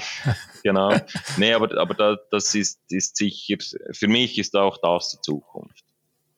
Ja, also ich, da kann ich auch nur zustimmen. Das war, ich keine Ahnung, ist jetzt auch irgendwie vier, drei, vier Jahre her, dass ich mein erstes Rennrad dann mit Scheibenbremsen äh, hatte. Und ich dachte vorher, dachte ja, also ich habe vorher nichts vermisst, sage ich mal, au mhm. außer wenn man, außer wenn man mit Carbonlaufrädern im, im Nassen unterwegs war und vielleicht die Bremsbelege nicht mehr die allerbesten waren, dann äh, hat man schon gemerkt, dass man deutlich längere Bremswege natürlich auch hatte. Aber dann, dann bin ich halt ein paar Mal einfach mit dem Rad gefahren und, und, und ich finde, man merkt halt, also das ist, dass auch eine Felgenbremse bremst und Ast rein wunderbar, aber die die Dosierbarkeit, gerade auch dann von hydraulischen Scheibenbremssystemen und ähm, ja, bei, bei jedem Wetter keine, dass man keine Vorbremszeit sozusagen braucht, sondern dass es halt einfach immer, immer sofort da ist. Und äh, gerade bei einem Rad, mit dem man, wenn man jetzt nicht, äh, sage ich mal, nicht im Wettkampf unterwegs ist, sondern einfach nur aus Spaß äh, am Radfahren fährt, finde ich, ist es halt äh, ein richtig großer Gewinn einfach. Das, ja. Das, das ist so, ja, sehe ich auch so. Ja, es war so ein bisschen bei mir so wie, als ich das erste Mal elektronische Schaltung gefahren bin, wo ich dann gesagt habe, oh, das ist ja schön. Und du denkst, okay, jetzt will ich nicht mehr zurück. Es war, ging mir das bei Scheibenbremsen irgendwie ähnlich, muss ich sagen. Genau, das Bessere ist des guten Feind. Oder wenn man dann ja. was, was Besseres hat, merkt man, dass das Gute. Und da, da hast du absolut recht. Also es ist nicht so, dass eine Felgenbremse jetzt plötzlich nicht mehr funktioniert. Aber die, die Scheibenbremse bringt einfach ein Quäntchen mehr und gerade eben, wenn man äh, nicht nur Schönwetter fährt, dann merkt man den Unterschied sehr schnell. Ja, ja. Ja, eben. Und gerade wenn es dann auch, ne, wenn jetzt da viel bei dir unterwegs bist und Pässe hoch und runter fährst und das ist mal irgendwie nass oder feucht und das geht richtig lange auch bergab, das, ähm, da freut man sich, glaube ich, wirklich über die Scheibenbremse. Genau, und dort ist dann neben der, der Bremsperformance und eben dieser dieser Dosierbarkeit und den immer, immer gleichen Bedingungen ist auch ein großer Vorteil der Kraftaufwand. Also wenn man dann so ja. 1000 Höhenmeter vernichtet, äh, kennt man das ja, dass sonst die Arme irgendwann schmerzen und das ist sicher auch ein großer Vorteil. Ja, klar, mit so einem Hydrauliksystem kann man so, wenn man möchte, sonst mit dem kleinen Finger bremsen. genau, genau. Ja, was, was sind das für Auswirkungen, die äh, eine Scheibenbremse auf die Laufradkonstruktion hat? Weil da ist ja, ich stelle mir vor zumindest, dass es ein relativ großer ist, weil ich ja wahrscheinlich viel weniger ähm, Kraft habt und auch dann Verzögerungen, die jetzt zum Beispiel sonst beim Bremsen ja auf den, auf den Felgenaußenkörper irgendwie wirkt. Ähm, das mhm. fällt ja da irgendwie weg. Der kann da vielleicht ja auch weniger, äh, braucht dann da weniger, äh, sage ich mal, weiß nicht, Wandstärke oder irgendwie sowas. Und auf der anderen Seite äh, vielleicht dann äh, eine nächste Frage hinterher, weil das ändert natürlich was was an der Narbe, weil da dann natürlich die ganze Kraft beim Bremsen auch ankommt. Äh, was, was verändert das so dann, so eine Scheibenbremse, euren Job sozusagen? Genau, also es, es beeinflusst, wie du richtig sagst, alle Komponenten des Laufrades.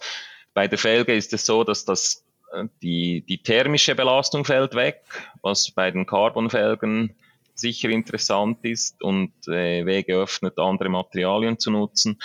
Und ähm, auch der Abrieb fällt weg. Und das kennen die Vielfahrer. Wenn dann mal eine Alufelge durchgebremst wurde, äh, kann es auch zu unschönen Szenen führen. Also diese beiden Punkte fallen weg. Bei der, bei der Narbe ist es so eben, man muss eine, eine, eine Scheibe montieren können. Entsprechend äh, braucht die Platz, entsprechend verändert sich die, die, Narben, äh, die Narbenflanschgeometrie und die Speichen, die müssen das Bremsmoment übertragen von der Narbe auf die Speiche und das muss alles aufeinander ausgelegt sein. Ja. Jetzt eben dort hatten wir den großen Vorteil vom Mountainbike her, dass wir äh, das schon kannten, dort schon viele Daten hatten und entsprechend so äh, das, das äh, in die Rennlauf, in die Rennradlaufräder einfließen lassen konnten. Ja, ja, so sieht man ja auch, dass dann ähm, Laufräder mit Scheibenbremsen ähm, oft mehr Speichen zum Beispiel auch schon grundsätzlich haben. Zumindest ist das so mein Gefühl. Das ist ähm, richtig, wahrscheinlich, um ja. die Kraft rüberzubringen, ja. Genau, also äh, früher war ja viel radial eingespeicht, das funktioniert nicht mit, mit Scheibenbremsen, da braucht man tang tangential ausgerichtete Speichen und durch die Mehrbelastung des Bremsmoments empfiehlt es sich auch, mehr Speichen zu machen. Ja, und ähm, was ja dann auch wegfällt, ist so ein bisschen die Limitierung in der Breite der Laufräder. Ja, nochmal zusätzlich haben wir vorhin schon so ein bisschen drüber gesprochen, jetzt auch an den, äh, dass dann breite Reifen möglich werden, aber dadurch, dass ja dann auch keine Bremszange mehr dann irgendwie da drüber sitzen muss, können es da ja noch auch noch breiter werden. Ne? Genau, das, das, also das war eigentlich der, der, der Freipass für die ganze Gravel-Bewegung, dass man eben plötzlich äh, die, die, die Bremszange nicht mehr als limitierenden Faktor hat und hat dort Möglichkeiten eröffnet, breiter zu werden. Ja, ist richtig. Ist das dann auch was jetzt grundsätzlich, sage ich mal, solche Änderungen, ähm, Scheibenbremsen, man sieht es jetzt mehr und mehr auch halt an, an Zeitfahrrädern, ähm, obwohl sie wahrscheinlich ja noch leichte aerodynamische Nachteile haben, aber ist dann auch das, was, was dann so grundsätzliche, sag ich mal, neue Potenziale bei Laufrädern irgendwie eröffnet, wenn man jetzt auch Richtung Aerodynamik denkt und entwickelt sich dann das, das Laufrad irgendwie, äh, sage ich mal, auseinander. Also von, das ist die Scheibenbremsen-Variante und das ist die Felgenbremsen-Variante. Also geht das dann, äh, äh, sage ich ja, geht das einfach auseinander, sodass man nicht dasselbe Laufrad einfach hat mit, mit Scheibenbremse und mit Felgenbremse, sondern dass es dann zwei verschiedene Laufräder werden? Ähm, Grundsätzlich ja, stellt sich natürlich die Frage, wird es in Zukunft überhaupt noch Felgenbremsen geben? Das ist äh, das eine Thema dort.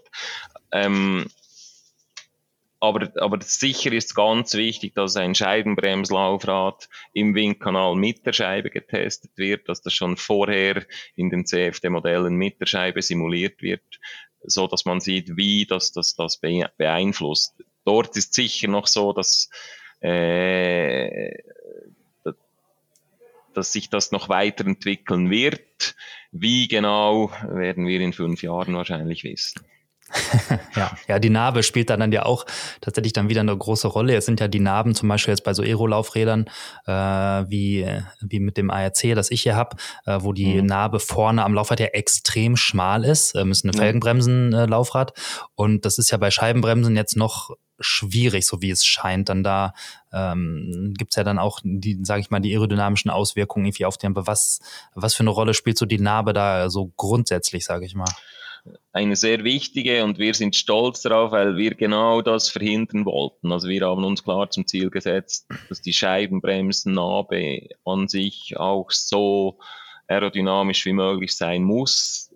Dort haben wir viel äh, reingesteckt in die Auslegung, eben in die Schnittstelle zur Speiche und ähm, konnten dann dort den die Frontalangriffsfläche, die eben, wie wir vorhin schon gesagt haben, auch sehr wichtig ist in Aerodynamik, merklich reduzieren ähm, und, und so eben uns nicht nur auf die Felge konzentrieren in der Aerodynamik, sondern auch in der Narbe. Und dort sind wir weiter bestrebt, äh, das durch entsprechende Lagerentwicklungen, eben Speichen, Felgen, äh, Speichennarben, Schnittstellenentwicklungen weiterzutreiben, dass wir dort nicht bei der Felge aufhören, sondern das Gesamtsystem betrachten. Ja, generell glaube ich auch die Narbe ein, ein Teil, ein Produkt, ein, ein Teil eines Laufrads, der ähm, bei der Kaufentscheidung oder bei der generellen Diskussion oft, finde ich, so ein bisschen hinten runterfällt. Ähm, mhm. Wenn man aber mal aus meiner Sicht zumindest dann irgendwie feststellt, was für einen großen Unterschied das auch in der, äh, ich sag mal, im, ja, im Rollwiderstand äh, oder im generell im, im Fahrverhalten äh, macht. Also der, der Unterschied von einer, von einer beschissenen zu einer echt richtig guten, weiß ich nicht, Keramiknarbe ist jetzt mal ganz unabhängig vom aerodynamischen Faktor einfach äh, gigantisch, finde ich.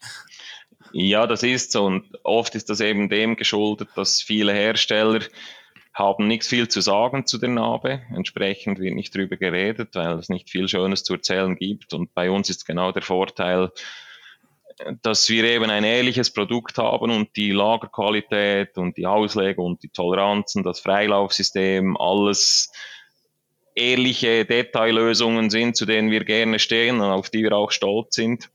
Äh, und dort heben sich unsere Laufräder sicher ab. Also das, das ist sicher auch so, wenn man dann mal 10.000 Kilometer gemacht hat und die Lager wechseln will, dann kann man das bei uns tun ähm, und muss nicht dann gleich merken, dass plötzlich die Ersatzteile nicht mehr verfügbar sind oder so. Ja, ja, auch schon, wenn man mal sieht, also wenn man dann mal vielleicht, weiß ich nicht, man hat sich ein Rad gekauft, da ist dann so ein Standardsatz günstige, ich nenne es mal Trainingslaufräder drauf und dann äh, hat man das Rad irgendwie mal frei, hängt man schubst mal das, das, äh, das Rad an und das macht dann zwei Umdrehungen und steht dann wieder still und ähm, auch an irgendwie jeder beliebigen Position und dann hat man irgendwann mal ein richtiges Laufrad, sage ich mal, mit einer guten Narbe und dann schubst man das mal an und merkt, äh, das hört eigentlich überhaupt nicht auf, ähm, sich zu drehen und bis zu dem Punkt, wo man da feststellt, dass halt das Gewicht des Ventils schon reicht, äh, um dafür zu sorgen, dass es halt dann immer unten mit dem Ventil an der Unterseite anfängt zu pendeln, bis es sich halt ganz, ganz langsam dann irgendwie ausgependelt hat, nur halt mhm. mit diesen paar Gramm vom, äh, vom Ventil. Und das, das war für mich so der Aha-Moment, wo ich dachte, ah, okay, das, äh, die Narbe macht schon irgendwie einen Unterschied. Genau, ganz, ganz, ganz wichtig ist bei dieser Betrachtung, dass man dieses Widerstandsmoment dann prüft, wenn das Laufrad eingebaut ist. Also, weil die ja. Klemmkraft, die, die ausgewirkt wird durch die Achse, die beeinflusst das, das Widerstandsmoment noch einmal entscheidend.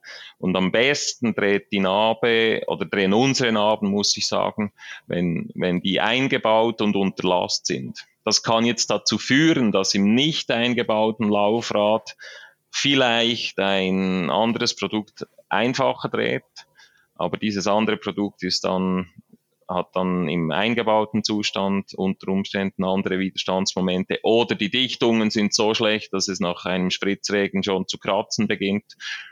Ähm, aber dort ist wichtig, unser System funktioniert dann am besten, wenn es eingebaut und unter Last ist. Das führt manchmal zu Missverständnissen, äh, weil man dann meint, ähm, ja, das dreht ja gar nicht so einfach, aber eingebaut unter Last dreht's. Das wissen okay, wir. Ja. Ja, gut, gut zu wissen, definitiv. Ähm, was hat das äh, nochmal einen Unterschied, was irgendwie zum Beispiel Steckachsen angeht, wo ich die Achse dann ja äh, reinschraube am Ende? Die ist dann ja auch eigentlich immer an einem fixen Punkt limitiert. Das heißt, da kann ich dann ja eigentlich nicht unbedingt noch weiter drehen? Ist es da mhm. dann eigentlich dann immer genau auf diesen Punkt hin optimiert sozusagen? Ja? Genau, also die Steckachse hat den Vorteil, dass, dass die Position genau gegeben ist. ist für die Scheibenbremse zum Beispiel extrem wichtig, dass das nicht irgendwie schleift. Und es hilft grundsätzlich, dass die Klemmkraft etwas höher ist und das Gesamtsystem etwas steifer ist gegenüber den, ich sage schon alten Schnellspanner, gegenüber den 5 mm Schnellspanner. ja.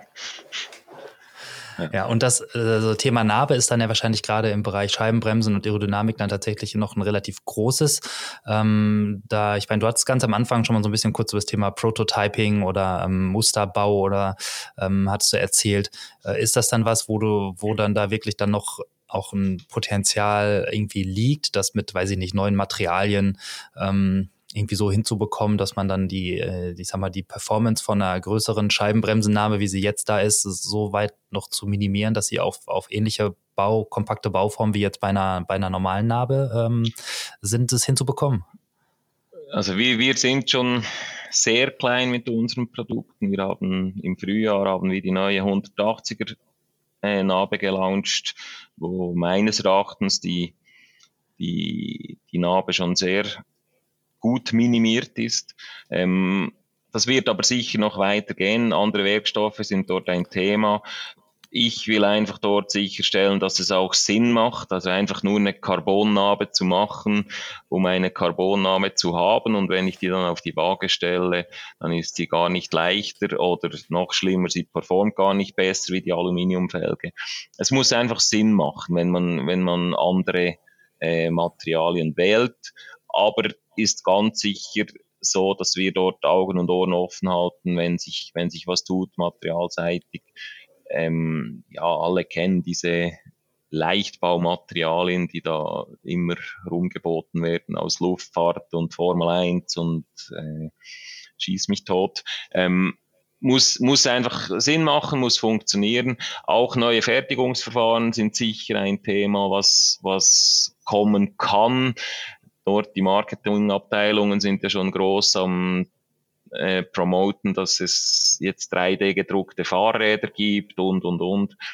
Das ist, wenn man dann mit der Technikabteilung spricht, oft so, dass, dass das noch nicht ganz so ist, aber das wird ganz sicher kommen. Es braucht einfach noch etwas Zeit. Ja, klar, eröffnet vielleicht auch dann einfach grundsätzlich neue Möglichkeiten der Fertigung. Einfach dadurch, weiß ich nicht, dass wenn man jetzt anstatt, ähm, sage ich mal, um Carbon, was man ja irgendwie dann in Schichten eigentlich und Formen so laminieren muss, dass man irgendwie, weiß ich nicht, mit 3D-Druck auch die Möglichkeit hat, äh, Strukturen in eine andere Struktur ein, äh, einzuarbeiten. Also sei es irgendwie Kreuzstrukturen oder stabilisierende Strukturen oder sonst was. Das, das verändert wahrscheinlich ja auch die, auch das Design grundlegend, ja. Genau, also es kann dann natürlich sein, dass ein Design, was mit herkömmlichen Methoden äh, aus irgendwelchen Gründen nicht realisiert werden konnte, dass, dass plötzlich die neuen Rahmenbedingungen das, das eben erlauben. Ja. Wo siehst du so grundsätzlich das größte Potenzial, jetzt sagen wir mal im Bereich äh, Rennrad, was, was so die Laufradentwicklung angeht? Wo siehst du da noch den, den größten Hebel, den man noch äh, äh, nutzen kann? Ähm, schwierige Frage. Also ich, ich sehe noch viele kleine Hebel. Ähm, es gibt sicher Bereiche, die noch grundsätzlicher erforscht werden müssten und die das Laufrad dann beeinflussen werden. Das sind vor allem so Komfortthemen. Wie schon gesagt, das Ganze ist hochdynamisch. Da gab es jetzt vor kurzem noch gar nicht die Möglichkeit, das wirklich fundiert zu erforschen, was geschieht jetzt da im Gesamtsystem. Man konnte das vielleicht im einzelnen Bauteil, aber nicht im Gesamtsystem und so. Eben Fahrbarkeit, Komfort wird immer gekoppelt mit mit Aerodynamik wird, wird das noch ein großes Thema sein. Und das kann dann entsprechend Einfluss haben auf die Schnittstellen zwischen den Komponenten. Ähm, da wird sich noch, wird sich noch viel tun. Ja, ist, ist das auch was, ähm, was, ich sag mal, durch zunehmende, weiß ich nicht, äh, verbesserte Softwarelösungen, äh, Rechenpower, äh, Machine Learning, sage ich mal, dass es, dass es Faktoren sind, die man bisher äh, vielleicht immer in aufwendigen Testbauten und äh, Echtwelttests irgendwie nur testen konnte und dann wieder vielleicht in die Tonne hauen musste, nochmal versuchen, äh, ist es was, was man, sage ich mal, heutzutage oder besser und besser schon am Computer berechnen lassen kann, um dann bis dann das Muster gebaut wird, sage ich mal, aus, keine Ahnung, tausend möglichen Varianten äh, zehn zu machen und die dann in echt zu testen? Beschleunigt sowas einen Prozess oder wie läuft das bei euch? Genau, also es wird, es wird, das, das Simulieren wird immer wichtiger. Aber äh, wie du ausgeführt hast, was auch ganz wichtig ist, ist, dass es nicht äh, dass das reale Testen dann ersetzt. Also nicht, dass man so toolgläubig wird und, und dann Lösung 17 wählt, weil der Computer gesagt hat, das sei die richtige Lösung. Und dann plötzlich merkt man, ja, wahrscheinlich ist ein Modell ein Fehler, weil jed, auch das beste Tool ist, ist äh, Simulationstool ist immer ein Modell. Das hat immer irgendwo Systemgrenzen und es müssen immer irgendwelche Annahmen getroffen werden. Und man kommt der realen Welt näher, das ist so.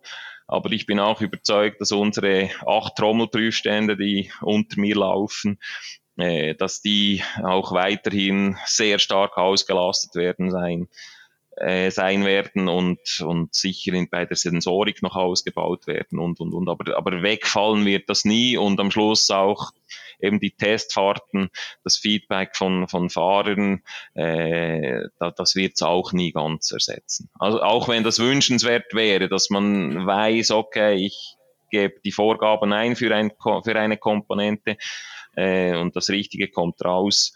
Äh, das wäre schön, aber ja, ist irgendwo auch als Ingenieur auch noch, noch gut zu wissen, dass es eben nicht so sein wird. Also der, der, der Mensch wird es immer noch brauchen, bin ich überzeugt. Ja, das, das Schöne ist ja auch irgendwie, dass es dann bei, bei aller tollen Technik, die einem dann äh, Entwicklung ermöglicht, die vielleicht früher so nicht möglich gewesen wären, doch dass der Komplex ähm, der echten Welt so ja kompliziert und komplex ist, dass er eben auch mit den äh, schnellsten, besten Rechnern und mit der besten Software nicht äh, in Gänze simuliert werden kann. Genau. Und zudem hast Sonst wäre es ja auch langweilig, ne?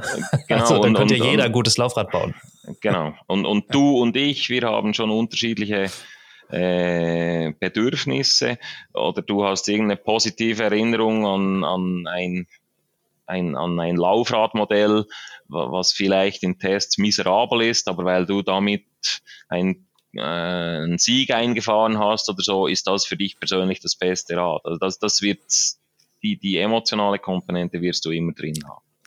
Ja, das stimmt. Das kommt natürlich auch noch. Was ist das, das sage ich mal, faktisch schnellste Laufrad, genau. um es jetzt an dem Beispiel zu machen? Oder was ist das, äh, wo man denkt, es ist für einen das schnellste? Und ist man genau. vielleicht mit, mit dem Laufrad, bei dem man denkt, dass es schneller ist, nicht am Ende auch irgendwie schneller, weil dann auch wieder der Kopf eine Rolle natürlich spielt ja, bei dem genau. Ganzen. Äh, und äh, das ist am Ende ist es sehr vielschichtig, was ja auch schön ist. Genau, das ist ja. Ja, ja, aber vielleicht um so langsam auch ähm, zum, zum Ende zu kommen. Ich stelle fest, wir quatschen jetzt schon über eine Stunde abgefahren. Das äh, ging verdammt, verdammt schnell rum, muss ich sagen. Es ist kurzweilig mit dir, ja. ja. Verdammter Mist, das, äh, das passiert leider irgendwie häufiger in diesen Gesprächen, dass äh, wenn man dann einmal so abtaucht, die, die, ja. die Uhr irgendwie rennt. Ähm, aber vielleicht auch so, so zum Abschluss hatte ich mir äh, oder die Frage, äh, was ist so, was ist so noch so deine Ambition für die, für die nächsten Jahre mit, mit oder bei DT Swiss oder was ist da die Ambition für DT Swiss, wo man, ähm, ja, wo man nochmal den, den Hebel ansetzen kann oder was treibt dich da an, da weiterzumachen? Ja, also natürlich geht es nicht primär um meine Ambition, sondern mir ist wichtig, dass, dass ich mit meinem Team und der gesamten Data Swiss weiterhin Produkte realisieren kann, die, die den Anwendern Spaß machen, die die Anwender sicher ans Ziel bringen. Und äh, dafür will ich weiter neugierig sein, weiter offen sein und einfach eben ich werde oft gefragt, ja, aber im Fahrrad ist ja alles erfunden. Äh, das sehe ich überhaupt nicht so. Da gibt's noch sehr, sehr viel. Wir haben viele Themen angeschnitten, wo, wo es noch Fragezeichen gibt. Und diese Fragezeichen zu verkleinern, das ist, ist das große Ziel und, und, und das an unsere Kunden weiterzugeben. Ja, kann ich, kann ich so, kann ich so äh, unterschreiben, würde ich sagen, und auch, auch verstehen, weil es ist ja irgendwie, äh, am Ende ist es ja ein Weg und der hört auch nie auf. Es gibt, wird nie irgendwas geben, wo man sagt, es ist jetzt fertig entwickelt. Und genau. Äh, auch, vielleicht auch einfach, weil es Spaß macht, Dinge weiterzuentwickeln, finde ich. Und, ja. Ähm, sonst wäre es, also es wäre ja auch, irgendwann wird es ja auch langweilig, wenn man sagen würde, das ist jetzt so und da gibt es nichts mehr dran zu tun. Ist absolut meine Meinung, ja. Super, dann äh, würde ich jetzt sagen, riesengroßes Dankeschön äh, für die, die, vielen, die vielen Insights und die vielen Details und auch vielleicht so, so die Hintergründe, um mal zu verstehen, ähm, dass äh, ein Laufrad nicht so einfach ist, wie es vielleicht von außen aussieht und dass da eine Menge zugehört. Und Sehr gerne. Äh, ja, also danke dir. Sehr gerne, hat Spaß gemacht. Ja, bei Gelegenheit können wir das ja mal wiederholen. wer, wer, weiß, was so demnächst an, äh, an neuem Thema aufploppt und dann kann man da ja vielleicht nochmal einen, äh, einen Deep Dive in irgendwie eine Spezialrichtung unternehmen oder so. Lass uns mal überraschen. Das äh, bin ich gerne bereit zu. Du hast meine Koordinaten, können wir machen. Genau, ich äh, werde mich melden. Also aber hier, dank, danke dir auf jeden Fall schon mal. Sehr gerne. Ja, da bekomme ich auf jeden Fall direkt das Gefühl, dass der richtige Mann da am richtigen Platz ist und da jemand mit Leidenschaft und äh, Willen und Hingabe die Dinge vorantreibt, die auch für uns Radfahrer dann am Ende wichtig sind und uns Spaß machen und da auch immer irgendwie am Zahn der Zeit ist. Also ich fand es großartig und ich freue mich, sollte es dazu kommen, dass wir nochmal so einen Deep Dive äh, gemeinsam in Angriff nehmen und uns nochmal ein Thema in Gänze, im Detail, in aller Tiefe vorknöpfen. Aber bis dahin, wenn es dir gefallen hat, dann lass uns doch gerne eine textliche Bewertung in der Apple Podcasts App da oder kommentier vielleicht einfach mal was auf Soundcloud oder keine Ahnung bei Facebook oder im Blog oder oder oder oder oder eben auch nicht und lass das alles bleiben und hör einfach weiter so wie bisher. Von daher hau rein, mach's gut. Ciao ciao.